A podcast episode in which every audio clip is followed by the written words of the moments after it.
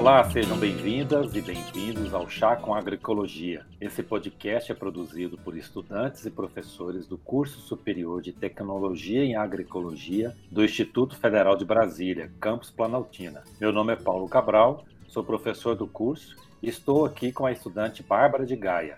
Olá, Paulo. Olá, pessoal que está nos ouvindo. Muito obrigada pelo convite e é um prazer estar aqui novamente. Eu sou a Bárbara, estudante quase formanda do nosso curso. Nesse episódio, vamos homenagear Planaltina, que completou seus 162 anos no dia 19 de agosto. Vamos falar um pouco da história da agricultura de Planaltina, desde a criação do Arraial Mestre Darmas até os dias atuais. Vamos trazer informações do historiador Mário César Castro, da senhora Conceição Aparecida de Castro, uma pioneira da região, do ex-chefe da Embrapa Cerrado, Eduardo Assad, do professor da da FUP-UNB Mário Ávila e da nossa estudante Bárbara Gaia, que defendeu seu trabalho de curso sobre o tema. Foi isso mesmo, Bárbara? Sim, Paulo. Eu defendi recentemente meu TCC. Eu fiz uma análise dos dados do Censo Agropecuário de 2006 e 2017 no Brasil e no Distrito Federal sobre o recorte da agricultura familiar e da agricultura não familiar. E o que eu pude perceber é que o Distrito Federal ele performou muito melhor que o Brasil como um todo em várias categorias categorias para agricultura familiar, começando pelo aumento dessa categoria em número de estabelecimentos agropecuários, situação que a gente não viu no Brasil, muito pelo contrário, uma redução.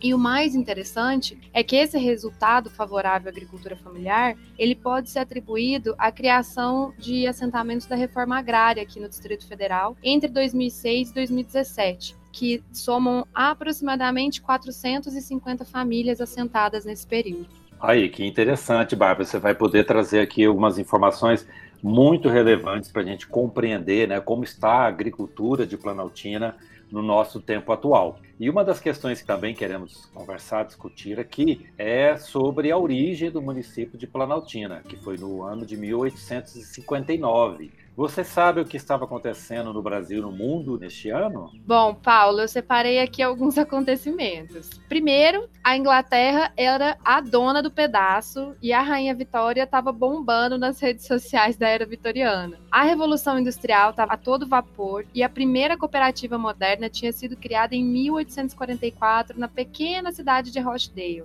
Karl Marx, Sigmund Freud e Charles Darwin estavam fazendo o maior sucesso do Instagram naquela época. Darwin publicou A Origem das Espécies exatamente no ano de 1859. O Brasil estava vivendo sob o comando do imperador Dom Pedro II e na próxima década aconteceria a Guerra do Paraguai, aquele genocídio americano, e também a Guerra de Secessão nos Estados Unidos. E a escravidão ainda era legalizada e só viria a ser abolida em 1888. O ciclo do ouro já tinha terminado no século passado e nos sertões predominava a agricultura de subsistência e a pecuária extensiva. Na literatura predominava o romantismo, que representava a burguesia, a nova elite do momento. E no cinema, ah, o cinema só começou em 1895 e o rádio só em 1922. Mas a música sim já fazia sucesso nos bailes e nos teatros de revista, como por exemplo a música Corta Jaca da Chiquinha Gonzaga. Neste mundo de misérias, quem impera é quem é mais folgazão.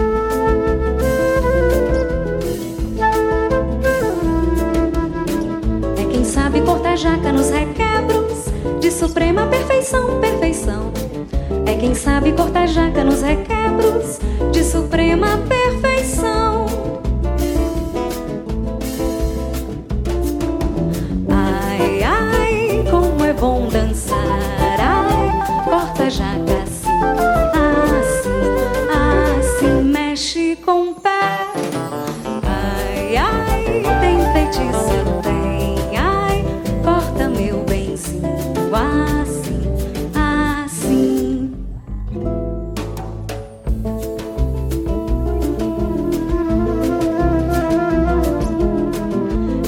dança é tão dengosa que todos querem dançar.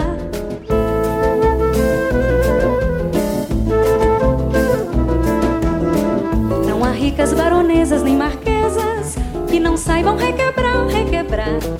Não há ricas baronesas nem marquesas que não saibam requebrar. Nosso primeiro entrevistado é o professor Mário César Castro, que já esteve conosco num episódio sobre as festas juninas em Planaltina. Mário, por favor, se apresente e nos conte sobre a história da agricultura em Planaltina. Eu me chamo Mário Castro, historiador de Planaltina. Na verdade, antes de falarmos da história da agropecuária em Planaltina, eu tenho a necessidade de abrir um parêntese para falar um pouquinho da história de Planaltina e colocando umas datas nos devidos lugares. Planaltina, a história de Planaltina começa com a criação do arraial em 1811. Houve uma endemia e eles fizeram uma promessa para São Sebastião. E aí, passada a endemia, eles doaram meia légua de terra por uma légua de terra para criar o arraial de São Sebastião, em homenagem ao santo, o santo protetor. Arraial de São Sebastião de Mestre Darmas. Bom, nesse tempo, o que havia de agricultura não tinha nada a ver com a agricultura que acontecia na região. Por quê? Porque antes de formação desse arraial, o que existia na região eram índios. Os índios quirixás, os índios goiá, os índios carajás, os índios avacanoeiros. Esses índios tratavam as plantas e os animais de uma forma totalmente diferente, de uma forma totalmente agroecológica, que todos nós sabemos. Bom, a partir da criação do arraial, foi se estabelecendo uma série de sítios na região e todos esses sítios tinham uma agricultura e uma pecuária de subsistência. Todo mundo plantava porque era possível colher para comer todo mundo usava a criação de animais de pequenos portes e aves, também com esse mesmo objetivo. A partir de 1834, houve a, possibilidade de Planaltina ser incluída no meio de outros sítios ser é, elevado à condição de distrito. Planaltina já tinha, inclusive, pessoas que estavam sendo acolhidas para serem conselheiros em Lusiânia. No é o caso de Mário Cleto Carlos de Alarcão e o caso de João Gomes Abelha. Daí, Planaltina foi elevada por, por decreto a condição de distrito conjunto, mas já era distrito. Esse mesmo decreto foi reeditado nessa data que nós comemoramos. Então já comemoramos numa data errada, que é de 1859. É reedição do mesmo decreto, elevando de forma solitária o arraial de São Sebastião à condição de distrito com a denominação de mestre d'águas. A agricultura ainda era de subsistência, nada mudou. O, o que mudou foi o seguinte: foi a cobrança de impostos porque Planaltina, desde os primórdios, desde a época dos bandeirantes, desde a época de trilha, sempre o morador teve que pagar um dízimo ou um quinto. Dízimo no caso de, do que produzia, e quinto no lugar se fosse ouro ou se fosse pedra preciosa. Sempre foi assim. Sempre teve um, uma tabela de preços dos impostos. Então, a partir de Planaltina Distrito, Planaltina passava a ser cobrada e Planaltina preferia ser cobrada de Lusiana e não de Formosa e teve uma contenda entre as duas cidades para poder ter a posse de Planaltina Distrito. Em 1891, Planaltina eh, fez um movimento para a criação da vila. Em 1892, Planaltina ofereceu três casas que eram exigidas pela presidência da província para poder ser instalado a vila, com o nome de Vila de Mestre Darmas. Bom, aí Planaltina já ganha a autonomia Planaltina ganha a condição de fazer os próprios impostos, de estabelecer o que cobrar. Não só cobrar das vendas, das lojas, das mercearias, mas cobrar também daqueles que cuidavam da área rural. A área rural de Planaltina era muito grande.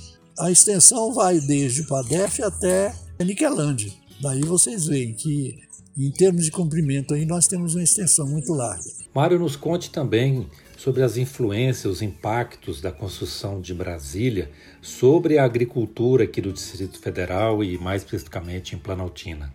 Bom, com a criação do Distrito Federal em 1960, Planaltina perdeu um pedaço dessa área. Mas voltando a 1951, Planaltina criou aqui duas estações de pesquisa. Uma chamada Estação Experimental, montada numa área rural, e a outra que bem próximo de Planaltina, onde é hoje estabelecida a Embrapa, antes era chamada de ETA 44 era também uma estação de tratamento e experimentação. Aí, o que, que acontece? Planaltina começou a receber engenheiros e técnicos da área agrícola e na área de pecuária para poder dar orientação, da vacinação dos animais.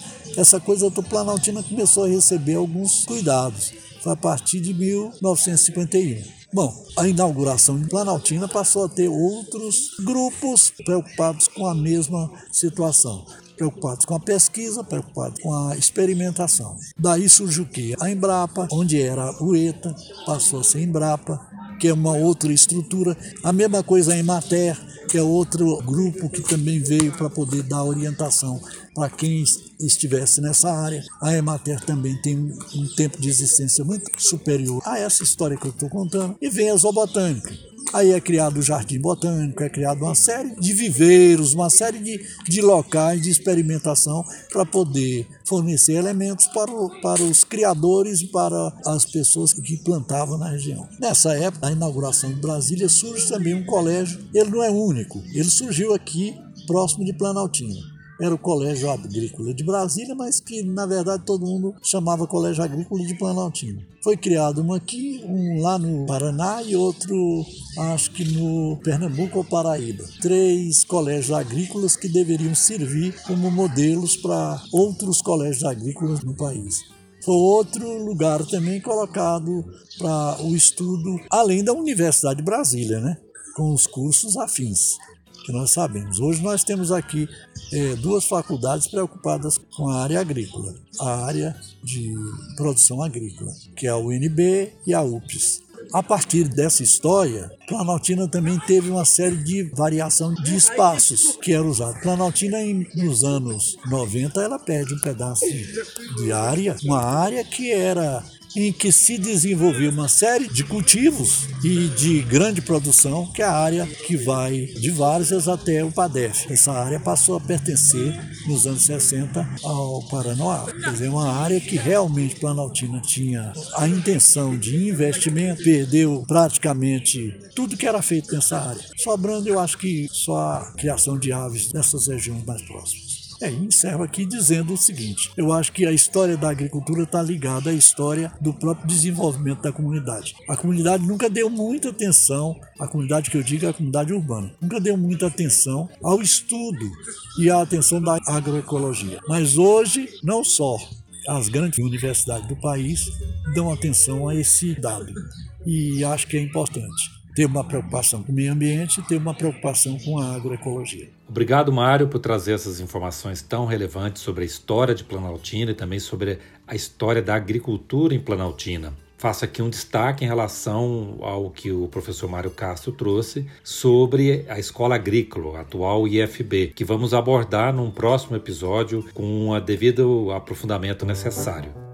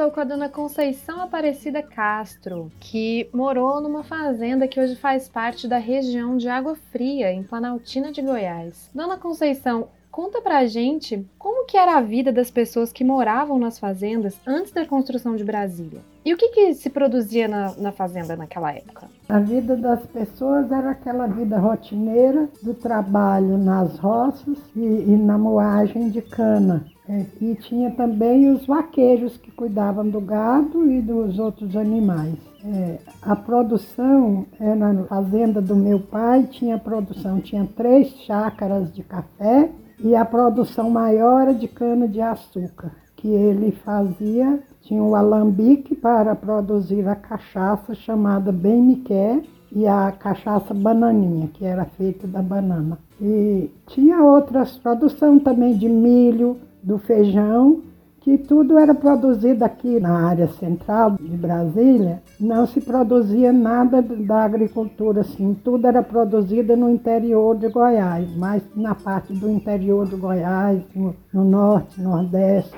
Dona Conceição, e como era a relação das pessoas das fazendas com a cidade? O que vendiam e compravam na cidade de Planaltina? Olha, a relação era assim: era a venda, por exemplo, do que produzia na fazenda, porque na cidade mesmo não tinha nenhum tipo assim de produção agrícola. Então, o que se produzia lá era a cachaça, que é, tinha um alambique registrado, como eu disse, com a cachaça bem e bananinha, e a venda também do café, da rapadura, que era produzida no engenho, da rapadura e da, do açúcar de forma, que é chamado, que hoje é chamado de açúcar mascavo. E pequenas produções, por exemplo, de óleo de coco, que era tirado do coco babaçu, e essas coisas. E a relação entre os trabalhadores com o fazendeiro era uma relação muito amiga, como se fosse todos da família. Não existia distinção de como se fossem senhores de engenho. Não aceitavam os, os empregados em casa. O relacionamento era muito bom dos peões, dos vaqueiros, tudo com a família. Na hora do jantar era todo mundo junto, não tinha diferença, não tinha separação de assim social. E era todo, todo mundo era igual, eu tratava igualmente como se fosse todos da família. Na cidade, lá na, na, fazenda do meu pai, tudo era produzido. A única coisa que não se produzia era o sal grosso, que era comprado para poder tratar o gado, a pimenta do reino e a canela. O restante tudo era produzido lá, até a iluminação, que era a iluminação era a base de candeia feita de azeite de mamona e vela confeccionada do sebo do boi. E os trabalhos que eram realizados pelas mulheres nas fazendas? As mulheres, maior, a maior parte delas, além do trabalho caseiro, que era de dona de casa, elas realizavam a fiação, que era fiada na roca e tecida no tear. Fiava-se o algodão para fazer roupas para vestir e fiava também o algodão e a lã de carneiro para confeccionar as roupas de cama, toda parte de tecidos que era utilizado na família era produzido na fazenda. Na costura também tinha a máquina, máquinazinha de mão para costurar, outros costuravam a mão mesmo a costura. E quais as mudanças que a senhora sentiu e percebeu na fazenda depois da construção da capital? Oh, a maior mudança foi o deslocamento dos agricultores a dificuldade de arranjar mão de obra, porque a maioria dos, dos empregados que trabalhavam na fazenda eh, mudaram para a cidade para poder ter um emprego diferente, eh, para ver se ganhava mais. Então houve assim uma diminuição na produção agrícola e ficou mais difícil para tudo, até para se conseguir como se fazia o queijo, ficou mais difícil porque não encontrava os vaqueiros que sabiam trabalhar com gado, porque todos deslocaram de lá para a cidade para mudar de vida, pensando em mudança de vida. É interessante perceber a autossuficiência que as fazendas e as comunidades agrícolas possuíam naquele momento e como isso foi se transformando com o desenvolvimento das cidades, até como o trabalho se transformou, né? A pressão que a cidade exerce sobre o campo altera as relações de trabalho. Então, a dona Conceição nos conta sobre a mudança da mão de obra, né? Que não existiam, era mais difícil encontrar vaqueiros que tomassem conta do gado, que houve uma mudança do, do trabalhador rural do campo para a cidade em busca de novas oportunidades. Como isso foi se alterando, né? Eu percebi isso no, no TCC, estudando no meu TCC, que o número de pessoal ocupado no, no campo, principalmente pela agricultura familiar, vem diminuindo desde a década de, de 50. Porém, a agricultura familiar, ela ainda é a que mais emprega o pessoal no campo, né? Mas isso vem se alterando, eu pude perceber no último censo, uma redução desse contingente dentro da agricultura familiar, mas que vem sendo de alguma forma absorvido pela agricultura não familiar.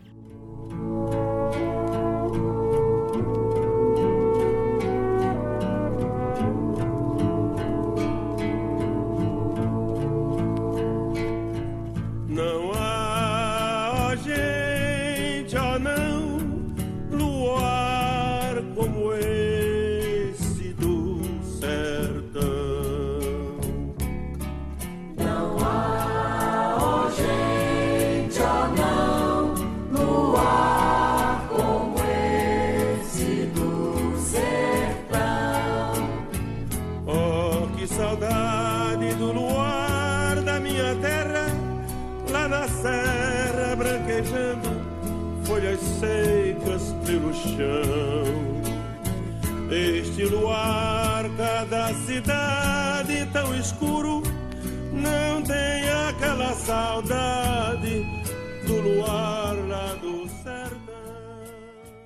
Vamos tratar agora sobre a expansão da agricultura no bioma cerrado. Para isso, eu converso com o engenheiro agrônomo Eduardo Assad. Eduardo, por favor, se apresente e nos diga como foi a expansão da agricultura no bioma cerrado e especialmente no Distrito Federal e em Planaltina. Meu nome é Eduardo Assad, eu sou pesquisador da Embrapa, praticamente nascido e criado em Brasília. Minha família mudou-se para Brasília em 61. Fiz toda a minha formação até o secundário e uma parte universitária na Universidade de Brasília, depois fui para a Universidade Federal de Viçosa e nesse meio tempo a gente trabalhou diretamente com toda a agricultura, tecnologia agrícola e crescimento do cerrado brasileiro. A principal pergunta seria como é que foi a expansão da agricultura no bioma cerrado e, e especialmente no Distrito Federal e tentando focar em Planaltina. A agricultura no bioma cerrado ela começou a se expandir, tomou muita força a partir dos anos 70 quando se criou alguns programas de desenvolvimento do Cerrado, Prodecer 1, Prodecer 2, Prodecer 3, teve muito dinheiro da JICA, dinheiro do Japão, que entrou também no desenvolvimento do Cerrado, e isso teve um reflexo muito grande nesse, nesse crescimento. O Prodecer acabou mais ou menos no início dos anos 80 e de lá para cá houve uma expansão muito grande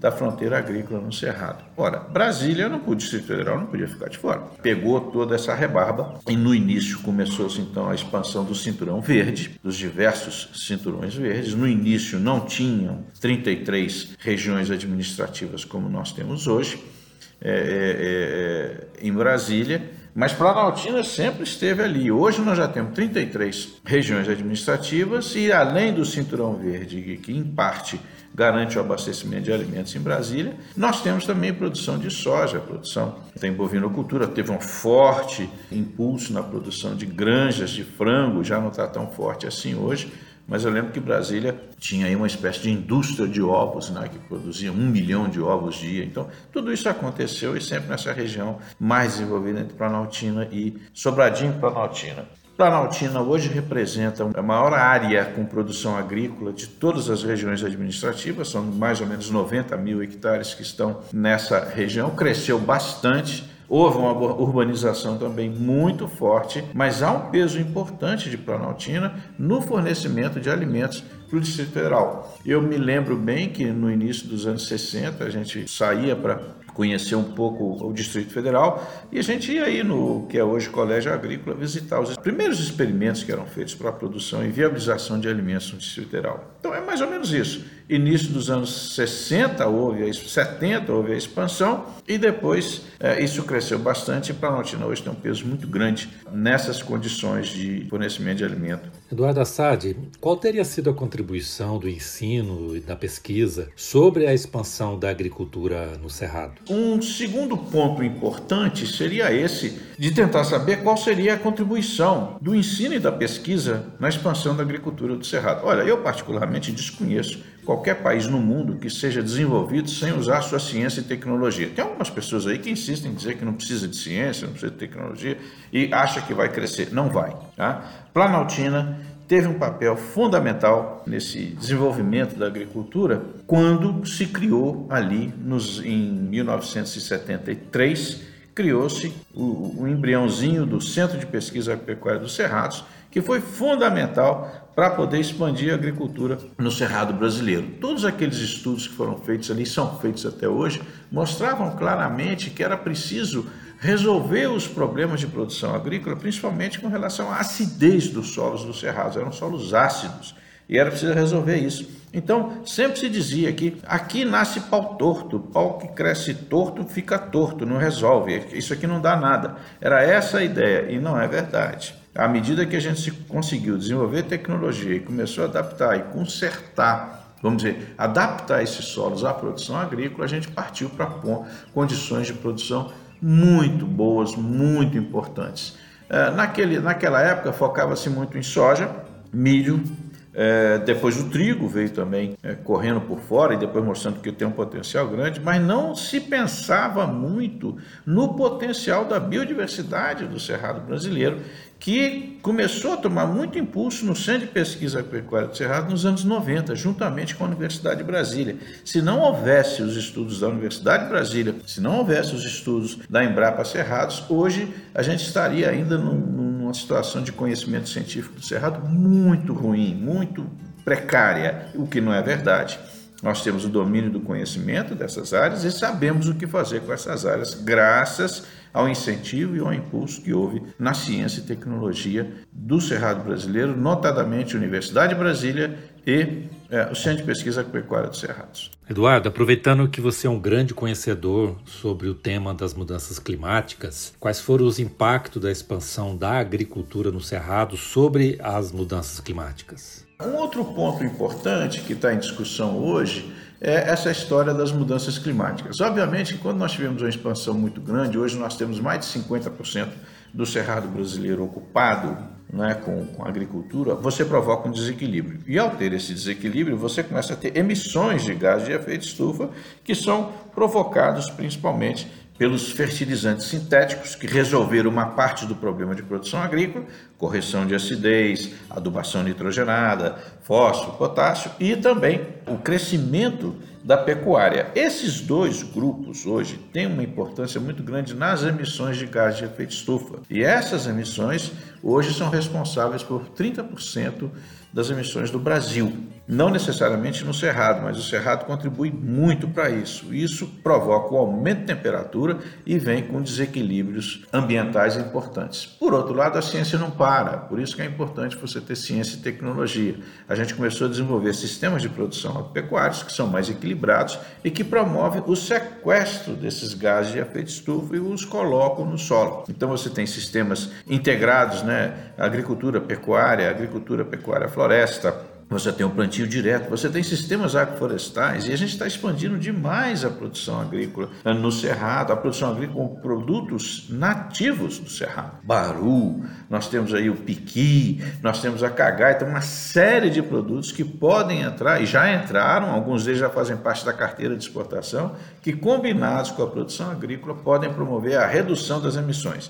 Não é fácil, mas é importante que a gente consiga fazer com muito equilíbrio essa produção agrícola para evitar mais impacto nas mudanças climáticas. Mas eu diria que a mudança climática é um aspecto importante, mas eu tomaria muito cuidado com a oferta de água. Brasília e principalmente para gente tá, que a gente conhece bem, você tem ali um divisor de águas, você tem as águas correndo para três rios, três bacias importantes do Brasil, e nós temos que promover a proteção dessas águas. Eu sei aí que em Planaltina, principalmente no núcleo rural Santos Dumont, há um problema antigo, tem mais de 20 anos, que se discute como é que vai ser essa oferta de água, como é que usa a irrigação, porque a gente pode ficar sem água. Então é importante que a gente proteja as nossas nascentes e que a gente desenvolva uma agricultura equilibrada em toda a região do Distrito Federal. É isso. Muito obrigado. Obrigado, Eduardo Assad, pelas suas contribuições. E de fato, essa questão das mudanças climáticas é um tema muito relevante e vamos retomar contigo. Já fica aqui o nosso convite para tratarmos deste assunto num episódio próximo.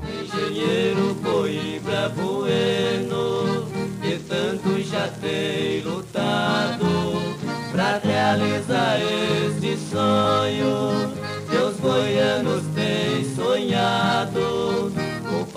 Palácio do Catete pra Goiás ser transportado será um feito de glória para este grande estado. Brasília, Brasília, o teu nome está guardado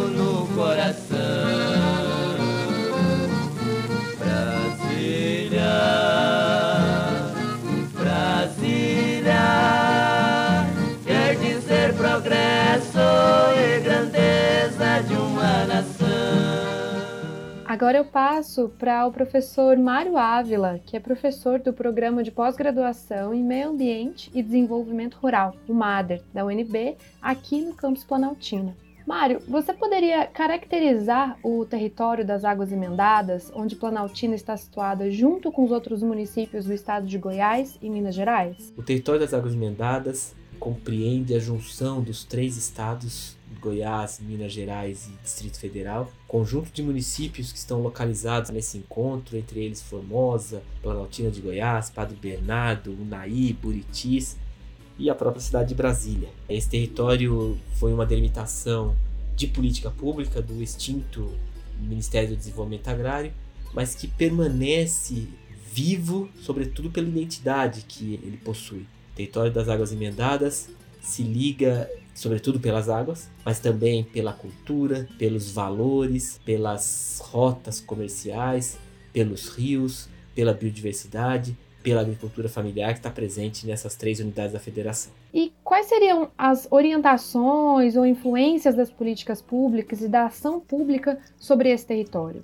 Bom, o território das águas emendadas ele tem uma orientação importante na sua origem, porque a partir dele se irradia muitas coisas que acontecem em outros territórios no Brasil. Ao mesmo tempo, ele recebe muita influência de outras regiões. Mas a peculiaridade maior dele é justamente estar nessa junção de três estados, possuir Brasília no meio da sua conformação, e Brasília é uma cidade extremamente urbana, com um volume de, de pessoas morando na zona urbana, demandando alimentos, demandando serviços ecossistêmicos imenso. Então, mais de 85% da população do território das Águas Emendadas se encontra em Brasília. E isso faz com que esse território se torne, na verdade, um território de produção, um território para fornecer alimentos para as pessoas que vivem em Brasília. Evidentemente, Brasília importa alimentos de vários outros lugares do Brasil e do mundo, mas o abastecimento produzido no, no, no entorno é super importante. Sabemos, evidentemente, como disse o, o colega Eduardo, é, que